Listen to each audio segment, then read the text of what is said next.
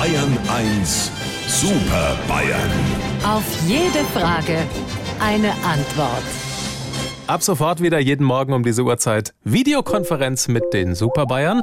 Unser Chatprogramm klingt im neuen Jahr äh, genauso wie im alten Jahr. Und die drei schauen auch aus wie immer, wenn ich sie mir so auf meinem Bildschirm anschaue. Ich begrüße Herrn Stoiber. Ich habe heute schon einen Toaster getoastet. Ja, Glückwunsch. Guten Morgen, Herr Aiwanger. Wenn mich jemand sucht, ich lieg noch unter dem Baum. Und guten Morgen, Herr Söder. Geht wieder los. Ganz genau, geht wieder los und zwar mit einer Frage heute zu einer legendären Sendung für Vorschulkinder, die am 8. Januar vor 51 Jahren zum allerersten Mal im deutschen Fernsehen zu sehen war.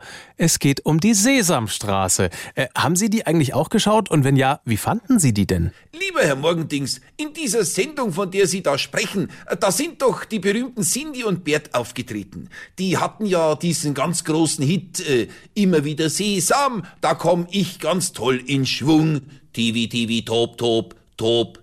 Tivi, tivi, tiep, tiep, tiep. Sagt einmal, ihr zwei Zeiserler, habt jetzt den Eimer Lack komplett ausgetrunken? Der Fahnen spricht von der Sesamstraße und da sind Ernie und Bert aufgetreten. Das war übrigens eine ganz gefährliche Sendung für kleine Kinder.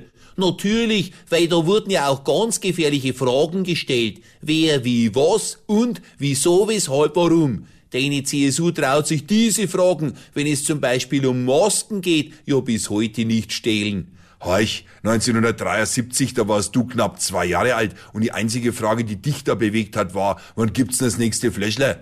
Ich war damals schon fünf und hab damals schon den generalstabsmäßigen Überblick gehabt.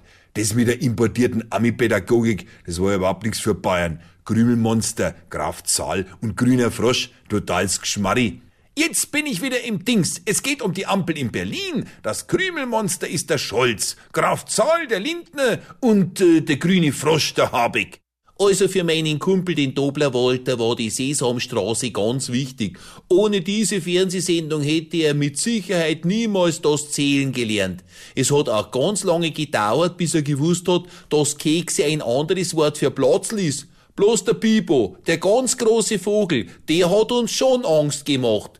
Hupsi, dass ein großer Vogel einen Einfluss auf dein soziales Leben gehabt haben muss, das merkt man spätestens, wenn man deinen Twitter-Account anschaut. Weil das ja klar ist. Äh, auch wenn ich nicht weiß, was mit Twitter-Dings gemeint ist. Also, lieber Herr Morgenvogel, wenn Sie uns wieder auf dem Monitor vierteln wollen, fangen Sie Ihre Maus und klingen Sie durch die Kamera. Sie wissen ja, wo unser Bildschirm wohnt. Unsere Super Bayern. Auf jede Frage eine Antwort. Immer um kurz vor acht bei Markus Fahren in Bayern 1 am Morgen.